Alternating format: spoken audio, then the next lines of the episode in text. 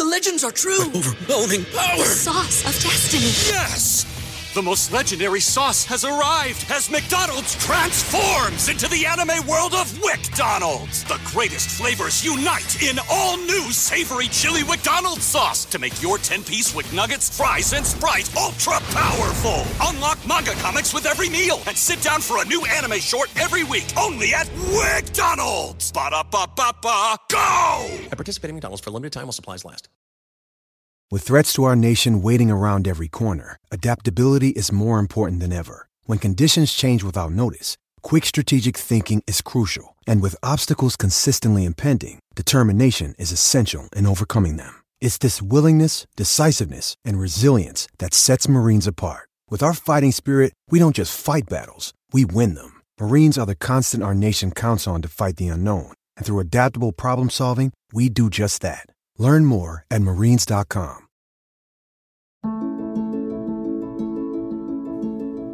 Bienvenidos al Archivo del Inmigrante, el podcast latino del Immigrant Archive Project. Les habla Tony Hernández. Cada semana en este podcast compartimos con ustedes una entrevista de nuestro archivo de conversaciones con inmigrantes destacados. Si disfrutas de las historias que compartimos y quieres ayudarnos a traerle más, únase a cientos de otros donantes y haga una contribución deducible de impuestos al Immigrant Archive Project.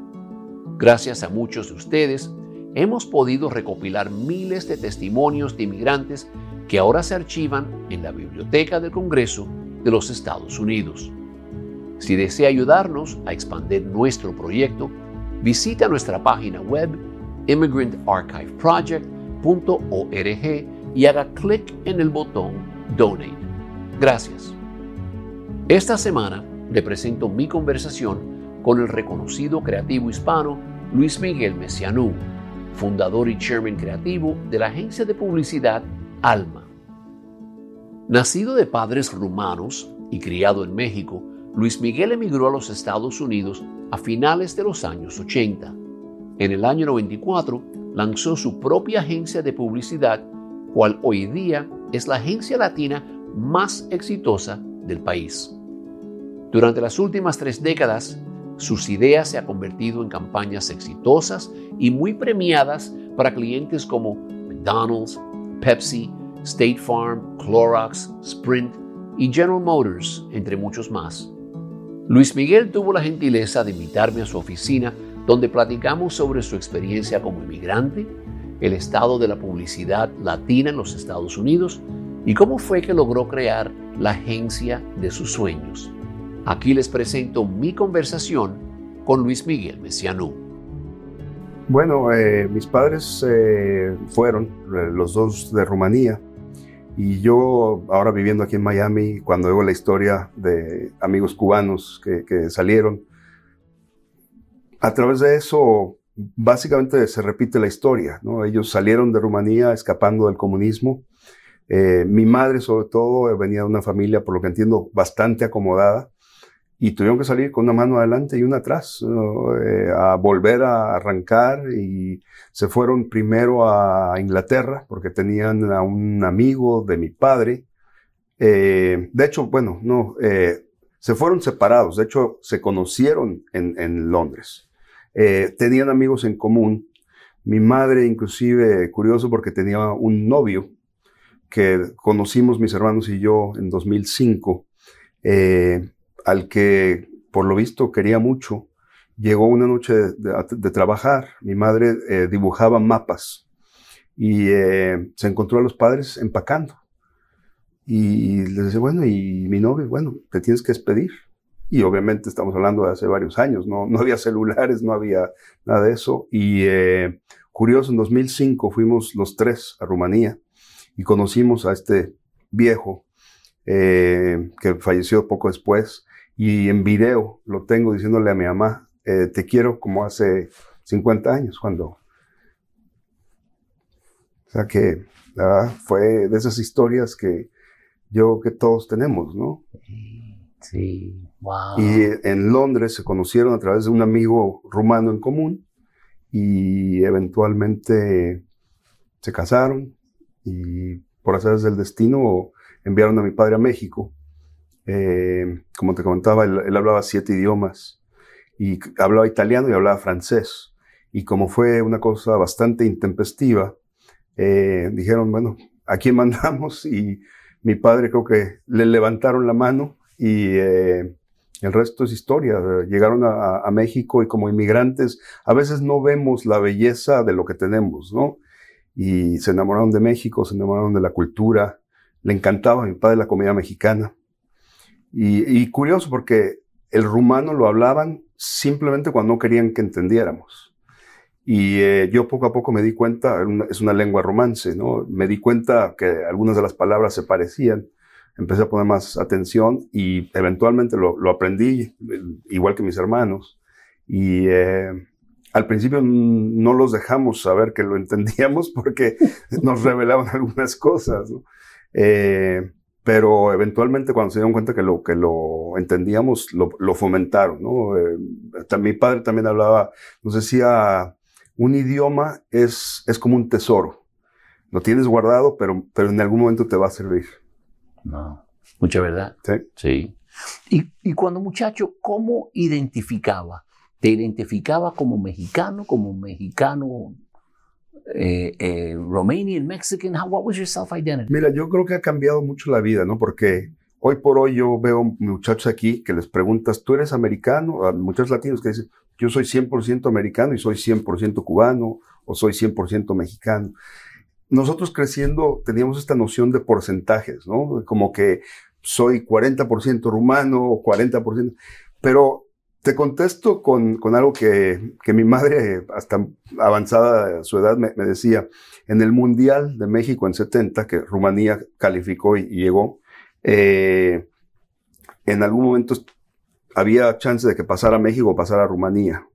Y eh, cuando México perdió en, cuartos de final contra Italia, 4-1 me acuerdo, eh, estaba yo súper triste y súper enojado, ¿no? Y Rumanía había ganado. Y mi mamá me dijo, bueno, pero pasó Rumanía. Le dije, no, no, no, eh, yo el que quería era México, ¿no? Uno creo que crece con, con el valor de, de, de, tu tierra, ¿no? De tu terruño. Tú tienes la sangre, pero la sangre es intangible, ¿no? Eh, yo me siento mexicano. Mexicano, esa es mi tierra, ese es mi, mi contexto, ¿no? Obviamente, un mexicano atípico, porque de alguna manera eh, tu cultura trae, trae otras cosas mezcladas, ¿no? Pero le tengo mucho cariño y mucho orgullo a México, ¿no? A pesar, a pesar de todo. Y por lo que me dices, también lo sintieron ellos. Sí, pero, pero siempre con una conciencia de inmigrantes. O sea, yo creo que es diferente llegar a un lugar eh, a nacer en un lugar. Eh, yo creo que nos pasa inclusive en nuestra vivencia aquí, ¿no? Curioso porque yo jamás me imaginé que consideraría Miami home, ¿no? Miami is home. Pero siempre hay esta cuestión de que estás un poquito en transición, ¿no? Eh, yo creo que mucha gente eh, que, emigra o que llega a un lugar nuevo siempre llegas pensando que va a ser transitorio, ¿no? Yo me acuerdo la primera vez que, que, llegué a Estados Unidos en 86, yo decía, voy por un par de años, aprendo, eh, mejoro y eventualmente regreso. ¿no? Pero hoy por hoy no cambiaría Miami por nada. Miami es home. ¿no? ¿Recuerda cuando llegaste a la conclusión que ibas a emigrar? que venías acá, aunque sea por un par de años, pero ¿cómo Mira, te llegó esta idea? Yo siempre tuve la, la como fue parte un poquito de mi upbringing, siempre tenía la, la idea de, de, tener una carrera internacional. Eh, era como parte de mi visión. Y curioso porque trabajé cinco años en una agencia de publicidad en México, donde tuve una gran experiencia. Eh, se llamaba Scali McCabe Slopes, una compañía americana eh, de una agencia que en esa época tenía mucha, mucha fuerza creativa. Eh, estaba yo muy contento y era atípico para un creativo joven estar tanto tiempo en una agencia. Me llamaban de, de otras agencias, sobre todo agencias grandes, internacionales, y me decían, no, tienes que venir a trabajar acá, marcas grandes. Eh. Y eh, curioso porque finalmente, después de coquetear conmigo por años, me convencieron de ir a McCann Erickson, que era la agencia más grande en, México. Y eh, me, me, pidió, mi boleto de entrada era manejar un retailer que se llamaba Suburbia, porque yo en Scali manejaba comercial mexicana, que era, es un, como un Walmart muy, muy grande, muy importante. Y me decían, si nos resuelves Suburbia, que era este retailer, vas a manejar Coca-Cola, vas a manejar eh, L'Oreal, vas a manejar Nestlé. Y además tienes la posibilidad de tener una carrera internacional. Entonces dejé el terruño, que era Scali, McCabe Slopes, y me fui a Macan porque para mí era como un springboard, ¿no? A, poder tener una carrera internacional. Curioso porque estuve ahí algunos años y cada año cuando era mi performance review me decían, estás haciendo un trabajo espectacular, eh, no te podemos mandar a otro país eh, porque los clientes aquí están muy contentos contigo, ¿no? Me acuerdo el penúltimo año que estuve en Macan, le dije a mi jefe, le digo, entonces, ¿qué necesito hacer? ¿Un mal trabajo para que realmente pueda conseguir la meta que tengo. Y por azares del destino me llamó un headhunter de California, esto fue en 86, y eh, me, sin hacerme todo el full disclosure, me dijo que era una agencia hispana, que habían oído de mí, y long story short, eh, me, fui en 1986, finales de 86, a lo que era Mendoza Dillon, en, en Newport Beach, California. The legends are true. overwhelming power! The sauce of destiny. Yes! The most legendary sauce has arrived as McDonald's transforms into the anime world of WickDonald's. The greatest flavors unite in all new savory chili McDonald's sauce to make your 10-piece Wick Nuggets, fries, and Sprite ultra powerful. Unlock manga comics with every meal and sit down for a new anime short every week only at WickDonald's. Ba-da-ba-ba-ba, go! At participating McDonald's for a limited time while supplies last. ¿Qué fue lo que más extrañaste de tu vida en México? Profesionalmente lo que más extrañé era trabajar en el equivalente de General Market. Eh, para mí fue un shock cultural llegar, claro, era otra época, eh, pero me di cuenta que había muchísimos prejuicios. Eh, de hecho, las dos preguntas que más miedo me daban, una era, You don't look Mexican. Eh, casi casi como si viniera yo de Marte o de Venus. Y la segunda, cada vez que presentaba una idea, era, What's Hispanic about it? Y eh, yo no estaba acostumbrado a tener que justificar eso, ¿no? Yo venía de trabajar en McCann Erickson, la, última etapa manejando Chevrolet, General Motors, hablándole a un target bastante alto. Y eh, fue un shock. La verdad es que a los pocos meses quería yo dar vuelta y regresarme, ¿no? Extrañaba un poquito presente de lo que yo quería alejarme, que era el comfort zone. El, tener a, una familia a tu alrededor, eh, un grupo de amigos y un poquito lo que es familiar, ¿no? Metafórico y, real. Pero era parte de, la búsqueda, ¿no? De salir del comfort zone y, de aprender nuevas cosas y, push, ¿no? Push yourself. Eh, entonces se, se, extrañaba un poquito lo cómodo. Y es verdad, en esa época el mercado era tan diferente. Existen prejuicios todavía, pero en ese entonces era... Y no hace tanto tiempo. Sí, ha cambiado mucho, ha cambiado mucho. Yo creo que no nos damos cuenta a veces porque estamos metidos, pero lo que hemos avanzado como latinos en este país es, es impresionante, ¿no? En todas las, en todas las áreas. Eh, yo me acuerdo en California, inclusive estableciendo un nuevo círculo social, donde tú te das cuenta que automáticamente te, colocaba en un pequeño cajoncito el, ser latino, ¿no? Eh, y en mi caso, eh, me veían primero, no sabían bien si eh, era yo mexicano, pero no, no, I didn't fit the, the, stereotype, ¿no? como que no era tan morenito, no era tan, tan como ellos veían, ¿no? Y curioso, muchas veces me pasaba, yo hablaba lo que yo pensaba que era buen inglés en, México, ¿no? Trabajando en una compañía internacional, pero te das cuenta que el idioma hay que, hay que vivirlo, hay que, hay que manejarlo. Y eh, empecé a generar inclusive mecanismos de defensa en las presentaciones, porque me, me, pasó early on que fui a una presentación en Nueva York, me tocó una de estas neoyorquinas muy agresivas, fuertes, ¿no? Que te, hacía sentir eh, su poder de, de entrada, ¿no? Y, de entrada, cuando yo empecé a presentarme, me dice, excuse me, eh, eh, y, me hacía así la cara como para darme a entender que no me entendía bien, ¿no? Entonces, yo al principio me sentí un poco intimidado, pero luego dije, no, ¿por qué? Eh, entonces yo empezaba mis presentaciones diciendo, I'm, I'm, sorry about my English, but it's my third language. Eh, como para voltear un poquito la tortilla, ¿no? genial, genial. Y es difícil cuando uno no se puede hacer entender como quiere en un segundo idioma. Porque una cosa es presentar en México a los más altos niveles en tu idioma, en tu idioma, en un segundo idioma, ah, es muy frustrante, ¿no? Mira, como todo en la vida, ¿no? Eh, vas, vas evolucionando y, vas tratando de mejorar. Eh, sí, al principio la, la, sensación era un poco de frustración, ¿no? Como que no podías vender una idea, porque yo siempre supe que no era nada más crear una idea, había que vender la idea, eh, había que actuar la idea, había que hacer a la gente visualizar una idea y obviamente el, el idioma era un pequeño hándicap, pero con un poco de ingenio eh, buscabas la manera de compensar esas cosas, ¿no? Yo, por ejemplo, siempre entendí que había que ser creativo también en cómo vender las cosas. Entonces, a veces me apoyaba en, cosas visuales, eh, o trataba yo de, actuar un poquito. Eh, era interesante porque yo como todo, tienes que ser consciente de tus fortalezas y de tus debilidades.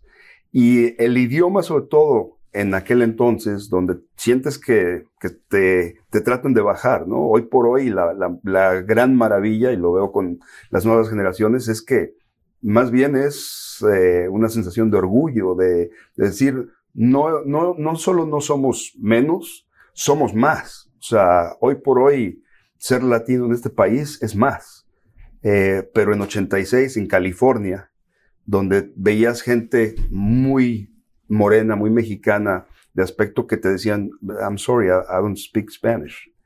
Y tú sabías que probablemente sí lo hablaban, pero las generaciones anteriores los habían forzado a hablar inglés y a, meterse al closet, ¿no?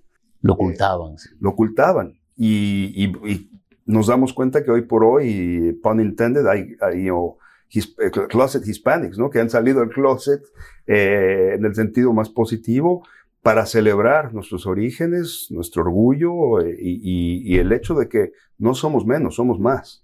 Pero llegar ahí no ha sido fácil. No, no, no.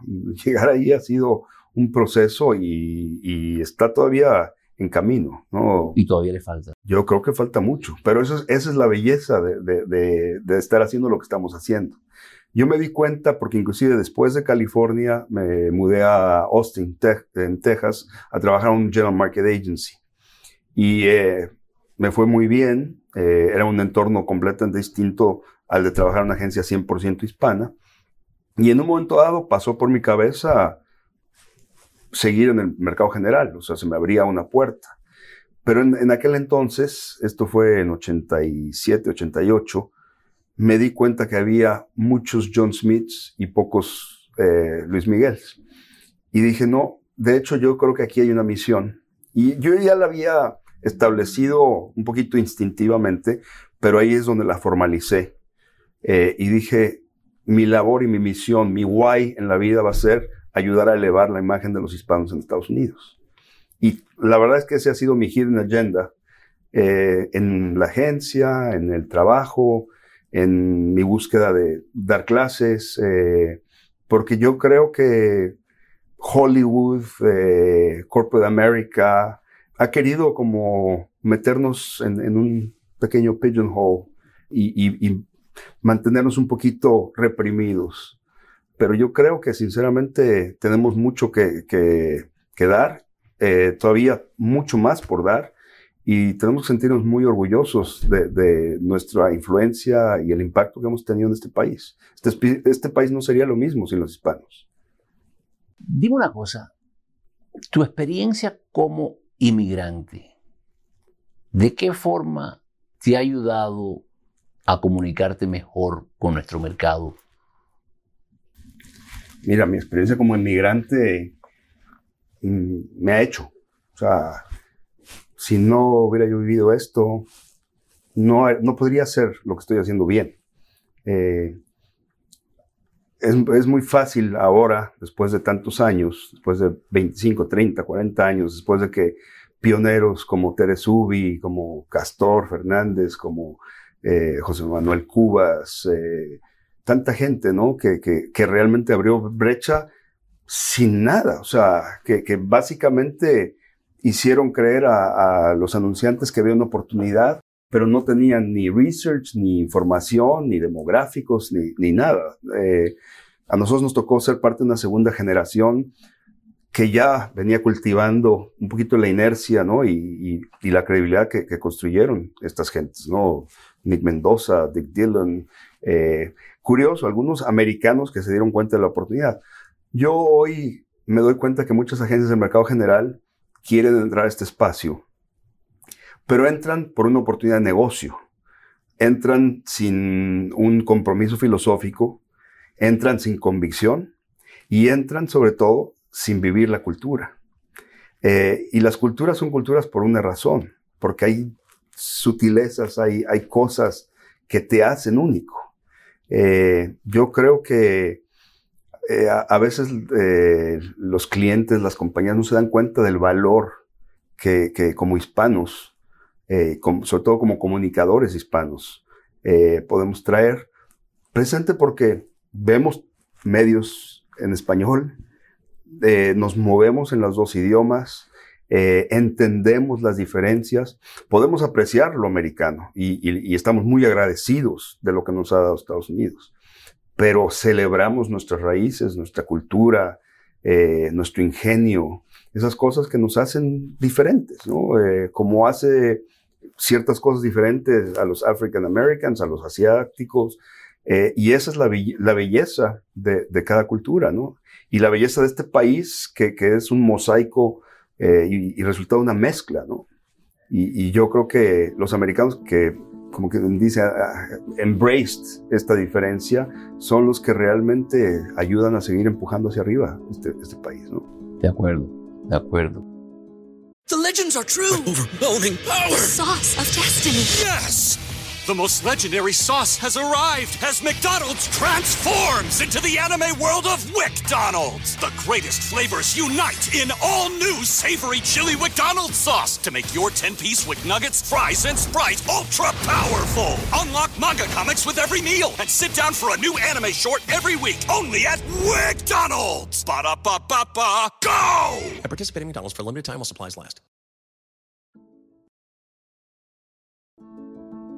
Y tocaste algo muy importante. Yo siempre he dicho que a veces pensamos que lo que nos une, siendo de tantas diferentes nacionalidades, es el español, la lengua esa en común. Sin embargo, a veces nuestro idioma nos divide más que nos une. ¿no? Yo digo jugando a veces, eh, sientas un mexicano, un cubano y un argentino en una mesa y tiene que llamar a un traductor, porque hablamos un español muy, muy diferente. Pero esa experiencia de inmigrante, de que en algún momento, si no la pasamos nosotros, la pasó un miembro de nuestra familia, que dejó todo detrás, buscando una mejor vida para ellos y sus hijos, convencido de que los Estados Unidos iban a tener la oportunidad que quizás en su país no tenían. Eso yo creo que a veces que nos une mucho más que el idioma. Entonces, lo que acabas de decirme en tu posición, no solamente, obviamente, conocer eh, la cultura mexicana o conocer el español, pero conocer esa experiencia que pasamos todo, todo, sea en nuestra generación o en una, en algunos casos tercera, pero normalmente está, como digo yo, within, within reach. We can normally touch that immigrant in our family who came across.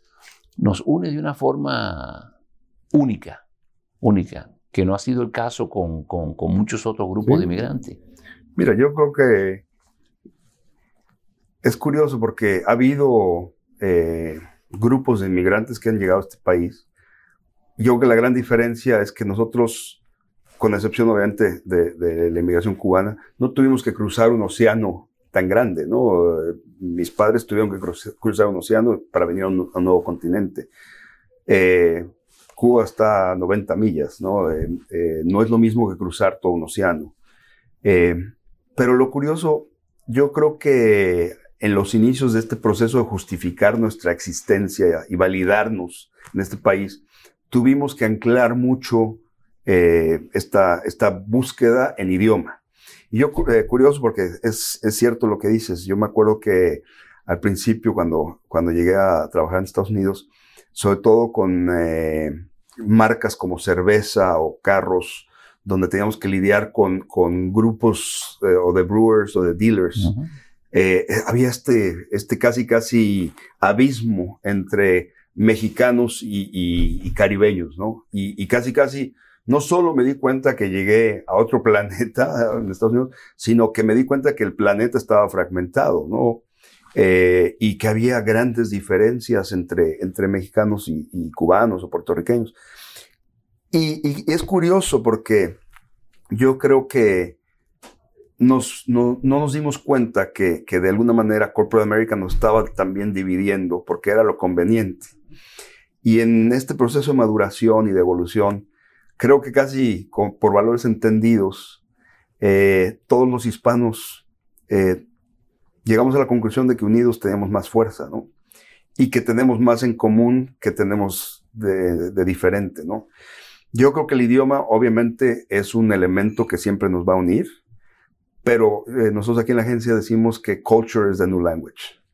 La cultura, nosotros tenemos más en común con cubanos, con puertorriqueños, con argentinos, inclusive con brasileños que en realidad vienen un poquito de manera diferente, pero Isaac y yo eh, nos reímos porque de alguna manera tenemos muchos paralelismos, ¿no? Y, yo creo que la era digital que estamos viviendo, eh, el hecho que el mundo se ha hecho tan, tan pequeñito, ya no es tanto lo, lo que nos une eh, a nivel demográfico, nos une eh, elementos de pasión. Yo, yo, siempre digo que yo probablemente tenga más en común con alguien al que le gusta el ciclismo que con alguien que sea de México, pero que tenga cosas muy, muy diferentes en, en su estilo de vida. ¿no? Eh, yo creo que uno es resultado de, de su formación, es resultado de una mezcla cultural pero es resultado también un poquito de, sus búsquedas, ¿no? Y de, sus aficiones, de sus pasiones, de sus sentimientos, ¿no?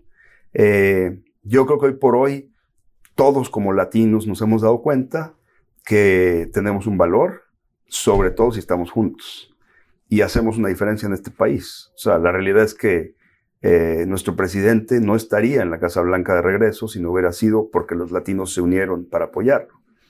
Entonces, eh, yo creo que ha sido también parte de, este proceso natural de, primero, de legitimización, de aceptación y ahora de influencia, ¿no?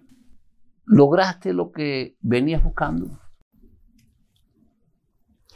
Mira, eh, yo creo que uno logra avanzar hacia lo que está buscando. Eh, yo se ríen aquí en la agencia y se ríen mis amigos porque dicen que soy muy inconforme. Inclusive cuando me fui de Mendoza Dillon, el que era mi jefe en su carta de despedida decía que The Always Eager Beaver eh, de Luis Miguel se, se, iba. Yo creo que uno trabaja un poquito para un legado, ¿no? Eh, y son caminos largos. Te puedo decir que, estoy muy orgulloso de lo que he logrado en el camino, pero el camino para mí empieza cada día. Eh, yo creo que es más lo que falta que lo que llevas. Eh, y es una visión que, te ayuda a no conformarte, a no bajar los brazos. Eh, sí, creo que he puesto un granito de arena en contribuir en, esa misión, o ese why que, te mencionaba un rato de help elevate the image of Hispanics in the US. Pero la película no termina, ¿no? Esta es una serie faltan muchos episodios y es un proceso. De que estamos mejor, estamos mejor sin duda. De que falta mucho camino, yo creo que eso es lo que lo hace emocionante, ¿no? Eh, em, curioso, eh, acabo de publicar un libro y uno de los textos que más me gusta habla de que al dar vuelta a la esquina, uno tiene el encuentro con su futuro. Ah, y, el camino que vas dejando te, te va haciendo libre pero lo emocionante es dar vuelta a la esquina, ¿no? A ver con qué te encuentras, ¿no? Hay que seguir saliendo del comfort zone, como decía ahorita, ¿no? Sí, sí, o sea, yo creo que uno entra en cierto comfort zone y, como que la tendencia es, acomodarse, ¿no? Y hay que seguir buscando la manera de, por lo menos con un poquito de incomodidad para, para que realmente te sirva como propeller, ¿no? De acuerdo. ¿Y cómo ves el futuro del mercado? Mira, eh, yo creo que yo soy optimista por naturaleza, soy eh, eterno optimista y a veces me doy golpes por eso, ¿no? Eh, hace 15 años o 20 años se hablaba de que el mercado hispano iba a desaparecer porque nuestros hijos iban a hablar inglés y era el, el, fin del mundo as we knew it, ¿no? Y yo creo que hoy por hoy se transforma. Eh, curioso porque a veces hablo de metáfora. La radio iba a desaparecer cuando salió la televisión y la radio está alive and kicking, ¿no? Eh, ¿De qué ha evolucionado? ¿Ha cambiado? La televisión iba a desaparecer ahora con el Internet. Y, bueno, no, simplemente son más opciones o más pantallas, ¿no? Yo creo que la televisión juega un rol y, un papel en nuestras vidas, eh, así como el celular o, o el tablet, ¿no? Yo creo que los, los valores nunca van a cambiar y, la verdadera búsqueda y lo que yo creo que es emocionante a nivel de futuro es que cada vez más se revalorizan las cosas más básicas. Y las cosas más básicas son las ideas y storytelling. Y, en, en última instancia es lo que somos. Somos storytellers, somos artesanos, eh, y los latinos tenemos esta cosa de búsqueda, ¿no? De ingenio para suplir carencias, ¿no? Eh, yo creo que eso es lo que nos hace fuertes, ¿no? Que, encontramos una manera, nunca la hemos tenido ideal o completa, ¿no? Hemos tenido que, luchar un poquito más, que yo creo que esa es la maravilla del inmigrante. esa es la, esencia, ¿no? De cómo hago para dar la vuelta, a lo mejor no tengo ni suficiente dinero, avanzas, a lo mejor tienes un poquito más de dinero, pero no tienes suficiente tiempo. Eh, y, siempre hay que estar buscando, ¿no? Cómo, cómo suples eso que te falta, ¿no? Para, para que las cosas hagan clic, ¿no? Eh, yo creo que esa es la belleza de, ser hijo de inmigrantes, de ser inmigrante, de tener hijos que son hijos de inmigrantes, eh, a los que les enseñas que no todo está dado, ¿no? Este sense of entitlement eh, que, que, yo creo que millennials, que es este término nuevo, eh, tienen, ¿no? yo creo que hay que apreciar las cosas sencillas y hay que tener este afán de, de salir a pescar, ¿no? De, el pescado te lo pueden poner en el plato, pero no sabe igual si tú lo pescaste, ¿no? Mucha verdad, mucha verdad. El sueño americano, en tu opinión, todavía existe? Yo creo que sí, sí, o sea, este es un país que, que ofrece muchas posibilidades. Creo que ha cambiado. Eh, ya el sueño americano, como se conocía, ya no es el mismo. Eh, yo creo que el mundo se ha ecualizado, ¿no? Como que ya Estados Unidos no está aquí en comparación con el resto del mundo, para bien y para mal, ¿no? Eh, yo creo que hoy por hoy, a nivel político, social y económico, eh, no hay tanta disparidad entre, entre Estados Unidos y el resto del mundo. Y yo creo que muchas, muchas veces el sueño americano es una visión idealizada de lo que puede ser. Yo creo que el verdadero sueño es el sueño de uno. Ese es el verdadero sueño americano, ¿no? El, poder seguir soñando con lo que tú quieres para ti, para tu familia, para tus seres queridos y, para la gente que trabaja contigo. Para mí el sueño americano es el sueño de 130 personas y sus familias. ¿no? Por último, Luis Miguel, si pudieras dar consejo a un inmigrante recién llegado, como llegaste tú aquí en el 86, sabiendo lo que conoces hoy en día, ¿qué le dijeras? Que nunca deje de soñar. Eh, yo que ese, ese es el, el, verdadero camino, ¿no? Eh, es muy fácil darte por vencido, es muy fácil darte por ganador, decir, ya, estoy, estoy, un poquito mejor, ¿no? Eh, y yo creo que la vida del emigrante en este país es casi, casi como una escalera, ¿no? Y cada, cada paso, cada, cada peldaño, lo subes te sientes bien de, que lo lograste, pero la escalera es infinita, ¿no? Eh, y hay que seguir subiendo. Y te vas a caer de repente. Y el reto es volverte a subir a la escalera y seguir para adelante, ¿no? Eh, yo creo que ese es el mensaje que le digo a, a, los inmigrantes, que le digo a los estudiantes. Encuentra tu why. O sea, ¿por qué te levantas en la mañana? ¿Qué te mantiene despierto en la noche? Y, trata de que sea un sueño, una meta más, con un poquito de higher purpose, ¿no? Con un sentido un poquito superior.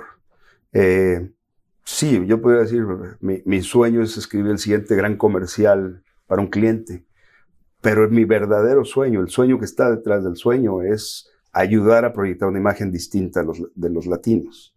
Y ese es el verdadero, para mí ese es mi sueño.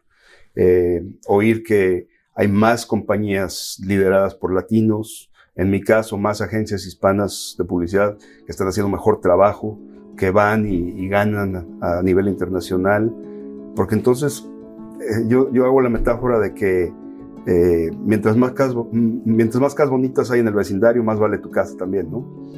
Tú quieres tener más casas bonitas alrededor tuyo. Eh, y qué bueno que a mis competidores les vaya bien, porque de alguna manera me empujan a mí también, ¿no? Luis Miguel, como acabamos de escuchar, no ha dejado de soñar, aunque su enorme talento y resiliencia lo ha llevado a la cima de una industria sumamente compleja y competitiva, su legado todavía está por escribirse.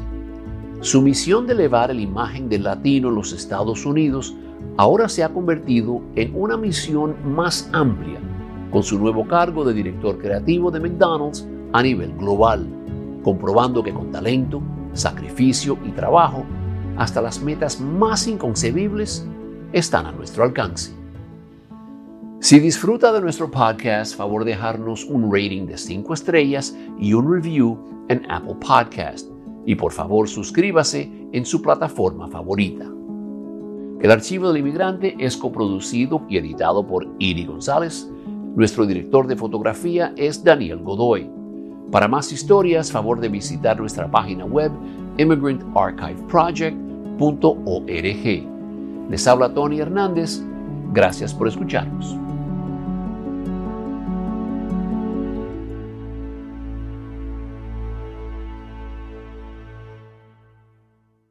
The legends are true. overwhelming power! The sauce of destiny. Yes! The most legendary sauce has arrived as McDonald's transforms into the anime world of WickDonald's. The greatest flavors unite in all new savory chili McDonald's sauce to make your 10-piece Wick Nuggets, fries, and Sprite ultra-powerful. Unlock manga comics with every meal and sit down for a new anime short every week only at WickDonald's. Ba-da-ba-ba-ba, go! At participating McDonald's for limited time while supplies last. Listening to your favorite podcast? That's smart earning your degree online from Southern New Hampshire University? That's really smart. With 24 7 access to coursework, no set class times, and dedicated student support, you can go to school when and where it works for you. Low online tuition means you can even do it for less. And dedicated student support means we'll be with you from day one to graduation and beyond. Join a community of learners just like you. Go to snhu.edu today to start your free application.